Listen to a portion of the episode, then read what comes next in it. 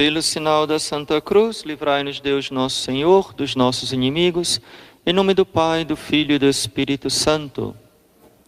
Louvado seja nosso Senhor Jesus Cristo. Começamos hoje, esse domingo, o tempo depois de Pentecostes.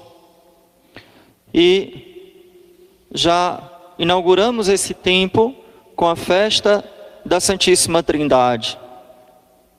Jesus, nosso Senhor Jesus Cristo, veio a este mundo para revelar quem é Deus. Nós não podemos alcançar a verdade sobre Deus com as nossas próprias capacidades e inteligências humanas. Deus é quem se revela ao homem. Com a nossa inteligência, nós podemos chegar a intuir que existe um Deus. E de fato, porque isso está inscrito no coração do homem, não existe, e olha que interessante, isso é muito interessante que eu vou falar agora, não existe sociedade ateia. O ateísmo, ele é uma doença do mundo moderno. Na verdade, o ateísmo, ele é a substituição da religião para a religião científica. Os homens trocaram Deus por outro Deus, que é a ciência. Mas todos os povos, todas as nações, todas as tribos, todas as épocas, existe uma fé. Porque no fundo da alma, o homem percebe que existe um Criador.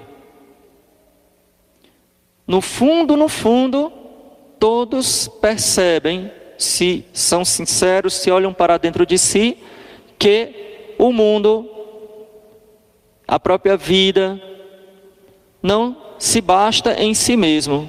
É preciso que haja uma origem de tudo isso. Mas, sem a ajuda da graça, sem a ajuda de Deus, o homem fica só aí, neste plano. Existe um ser superior. Existe algo maior do que nós. E Deus vendo a nossa incapacidade, querendo nos atrair para si, ele se revela, se mostra.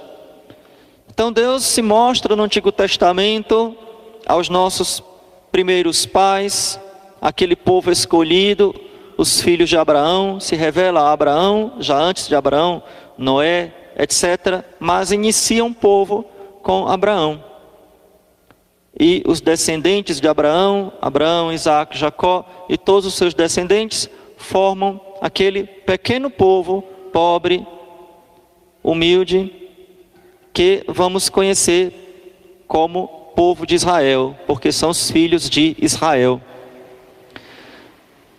E Deus se revela para eles como Pai. E então eles compreendiam que Deus era o Criador de todas as coisas e que Ele era o Pai. E que Ele era um só. Porque as outras nações pensavam, não, para cada força da natureza, para cada situação da vida, deve existir um Deus. E esses deuses devem ficar até lutando entre si. Então, se nós olharmos para a cosmogonia, mas essa palavra é um pouquinho complicada, né? Para a mitologia grega, daqueles povos antigos, eles sempre são politeístas, vários deuses. E não vamos passar, vamos chegar mais pertinho da gente aqui, os nossos índios, antes da chegada da fé cristã, também acreditavam em vários deuses. Então era difícil para eles chegar a essa ideia que é a verdade, que existe um só Deus. Então, essa era a diferença entre o povo de Israel e todos os outros povos que estavam ao redor deles. Porque os outros povos adoravam ídolos, falsos deuses, inventavam da cabeça deles, porque no fundo eles sabiam que existia um Deus, mas não sabia quem era. Então vamos inventar aqui os egípcios, ah, o Deus cachorro, o Deus com metade homem, metade boi. Vamos inventar aqui que o sol é Deus, vamos inventar aqui porque deve ter, a gente não sabe quem é, mas deve ter. Então vamos inventar um aqui. E foram criando, né? Bom, como eu falei, Deus se revelou a Abraão e disse que ele era um só Deus. Eu sou o que sou. E revelou o seu nome, eu sou o que sou. E Deus foi se mostrando um Deus amoroso e não um Deus vingativo, punitivo, mas um Deus que é Pai. Pai, que é Pai, corrige, mas que é sempre o bem dos filhos. Mas ainda faltava muito para chegar à revelação de quem é Deus de fato. E Deus prometeu que enviaria um Salvador para redimir o homem dos seus pecados. Foi aí que cumpriu-se a profecia, as profecias do Antigo Testamento, aquilo que Deus vinha preparando há séculos e séculos, e veio nosso Senhor Jesus Cristo. E Jesus foi muito claro, não escondeu, foi muito evidente nas suas palavras, nas suas obras, ele provou que ele era um com o Pai. Ele é também Deus. Mas não como os deuses dos outros povos, cada um diferente do outro, brigando entre si. Mas ele era um com o Pai. Não são dois, mas é um só. E Jesus disse: Eu e o Pai somos um vai dizer para Filipe na última ceia. Filipe olha para Jesus e disse: Senhor, o Senhor nos disse tudo, só falta uma coisa, mostra-nos o Pai. E Jesus olhou para Filipe e disse: Mas Filipe, eu estou convosco, quem me vê, vê o Pai. Então, Jesus é a face humana de Deus. Deus se faz homem em nosso Senhor Jesus Cristo. É um mistério que nós só podemos ter toda a eternidade para contemplar, porque é grande demais. Deus se tornar homem é um mistério muito imenso. O Deus criador do universo, e quanto mais a ciência vai avançando e vai descobrindo os mistérios das estrelas, das galáxias, ultimamente a ciência tem descoberto os buracos negros, a imensidão do cosmo, a imensidão do universo, as distâncias inimagináveis. Quanto mais se descobrem essas coisas, os mistérios microscópicos, por exemplo, os mistérios da química, da física, tudo isso vai mostrando a grandeza de Deus. Não faz a gente ser ateu, faz a gente ser mais crente ainda, mais cristão ainda. E imaginar que toda a criação, todo o universo tem uma perfeição que é impossível de ser o acaso dizia já uma frase interessante, que eu não sei de quem é a frase, mas pensar que a vida, que o que nós vemos aqui nesta terra é uma obra do acaso, é como pensar que vai explodir uma tipografia e depois da explosão aparece um livro todo feitinho. As letrinhas ficam rodando milhões de anos, depois se juntam e formam a Bíblia. Não dá para imaginar que o acaso forme uma ordem tão perfeita. É até uma falta de inteligência. E pensar que este Deus, Criador deste universo tão grande que nós não conseguimos imaginar a sua beleza, a sua grandeza, a sua perfeição, se escondeu, como diz na missa, se não me engano, Salve Sancta Parens, a missa de Nossa Senhora do Sábado, diz: aquele que o universo não pode conter, se escondeu em vosso seio. Olha como Nossa Senhora é grande. Uma mulher é maior do que todas as criaturas. Dentro dela foi conseguiu por milagre se esconder o Criador do universo. Mas ainda não era a revelação plena, final de Deus.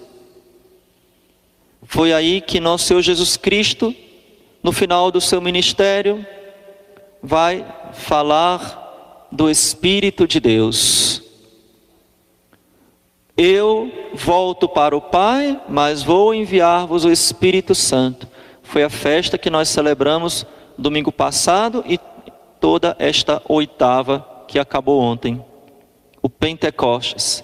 Então, com a vinda do Espírito Santo, com a revelação de nosso Senhor Jesus Cristo, de quem é o Pai, de quem é Ele e quem é o Espírito Santo, nós agora sabemos quem é Deus. Sabemos que Deus é um só em três pessoas, realmente distintas. Aquilo que é o Pai é o Filho. Aquilo que é o Filho é o Espírito Santo. Aquilo que é o Espírito Santo é o Pai e o Filho. Mas aquele que é o Pai não é o Filho. Aquele que é o Filho não é o Espírito Santo. E aquele que é o Espírito Santo não é o Pai nem o Filho. É um é um joguinho entre o aquilo e o aquele. Mas acho que os senhores e as senhoras entenderam. A essência é única, um só Deus, na perfeita distinção também das pessoas. Nós não estamos aqui com a pretensão absurda de explicar a Santíssima Trindade, porque é um mistério de Deus e Deus não vai caber dentro da nossa cabeça, porque o maior não cabe dentro do menor, muito menos o infinito caber dentro do finito que é a nossa mente. Senão ele não seria Deus se ele coubesse dentro da nossa cabeça. Então, a Santíssima Trindade não é para ser compreendida, é para ser adorada. Nós adoramos esse mistério da nossa fé, o Pai e o Filho e o Espírito Santo. Esse mistério no qual nós estamos mergulhados por toda a nossa vida.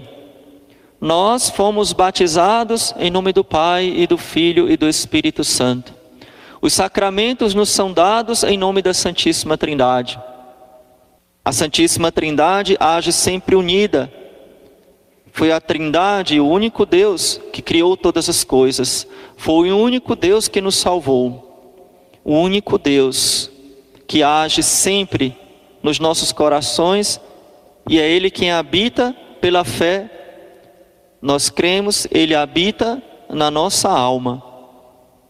Nosso Senhor disse no Santo Evangelho, essas são as últimas palavras de Jesus antes da ascensão, quando ele vai dizer aos apóstolos a missão da igreja.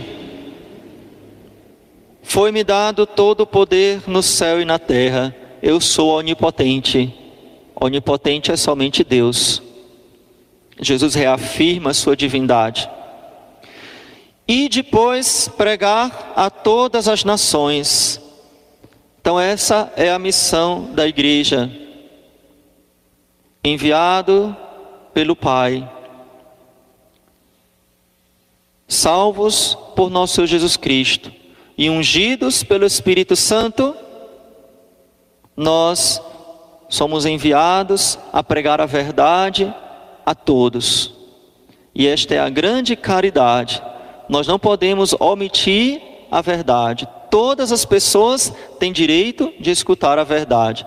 Nós não somos enviados para obrigar ninguém a ser católico, para vir para a igreja à força. Isso não, porque Jesus não força, mas nós devemos oferecer a verdade. Se eu tivesse um remédio que curasse todas as doenças do corpo, e não oferecesse, seria uma falta de caridade infinita. Mas eu tenho um remédio que cura todas as doenças da alma. Que absurdo se eu não oferecesse. Nem todos vão querer. Mas aqueles que crerem serão salvos. Então, Jesus manda a sua igreja anunciar o evangelho, não manda aceitar todas as religiões, manda anunciar a verdade. Porque, e aqui é bom frisar, só existe uma verdade. Não dá para ser quente e frio ao mesmo tempo. É uma contradição. Não dá para ser branco e preto ao mesmo tempo. A verdade é uma só, é objetiva e não subjetiva. Não são 50 tons de verdade, só existe uma verdade. E essa verdade é nosso Senhor Jesus Cristo. E se só existe uma verdade, tudo que não está em Cristo é mentira.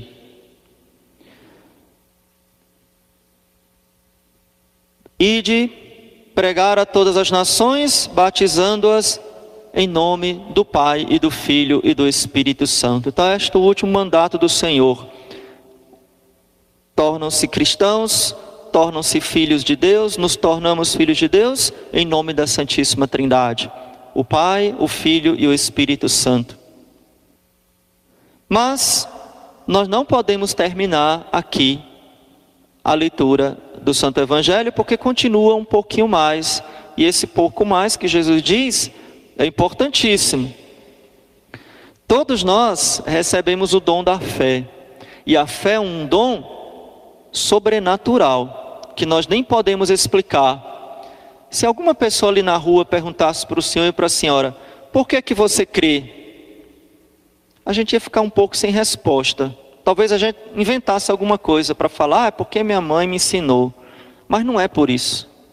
A gente nem sabe responder. Se alguém passasse também na rua e dissesse alguma coisa para que a gente deixasse de ser católico, algum de nós ia deixar de ser católico? Eu espero que não. Mas eu acredito que não. Por quê? Uma pessoa pudesse dizer muitas coisas, oferecer muito dinheiro, sei lá. A fé é um dom. Mas preste atenção, caríssimos fiéis. Não basta crer. Porque, e eu vou dizer uma coisa um pouco chocante: os demônios também creem. É verdade. Até o demônio tem fé, e nem por isso ele vai para o céu. Então não basta crer. E é, é aqui que nós terminamos a leitura do Evangelho. E depois pregar a todas as nações, batizando-as em nome da Santíssima Trindade, ensinando-lhes a observar todas as coisas que eu vos mandei. Então, a fé deve ser, a nossa vida deve ser condizente com a nossa fé. Aqui está um ponto fundamental. Nós recebemos o dom da fé nós contemplamos e adoramos o mistério da Santíssima Trindade. Nós recebemos esta graça do santo batismo. Nós vivemos todos os dias. O bom católico, ao acordar, faz o sinal da cruz. Quantas vezes, passando na frente da igreja, fazemos o sinal da cruz? Lembramos da Santíssima Trindade. Damos glória ao Pai, ao Filho e ao Espírito Santo, e assim por diante. Temos fé, mas é preciso que nós também tenhamos uma vida condizente com esta fé. Que nós possamos viver verdadeiramente a vida da Trindade já nesta terra. Viver como Jesus nos ensinou ensinando-lhes a observar todas as coisas que eu vos mandei. É essa a verdadeira fé cristã. Porque quantos, e aqui eu termino, se nós sairmos também perguntando aí na rua, passa lá aquele, né, aquele fiscal, não sei se é fiscal, não, pesquisador do IBGE, bate na porta das casas, encontra as pessoas e, e pede para preencher aquela ficha e pergunta assim: Você é católico? A maioria das pessoas vai dizer que sim. Você crê em Deus? A maioria das pessoas vai dizer que sim. Então por que, que o mundo não está tão bom? Porque não basta crer, não basta assinar um papelzinho lá, é preciso viver esta fé que nós professamos. Nós professamos na missa, no credo, que nós vamos professar daqui a poucos instantes, com a nossa boca, mas devemos também com a nossa vida, com as nossas ações, com o nosso comportamento, com nosso testemunho no mundo, professar a fé em Cristo. Para que as pessoas, ao verem a nossa vida, sintam-se edificadas, sintam-se tocadas e comecem a querer seguir Jesus. Eu quero crer.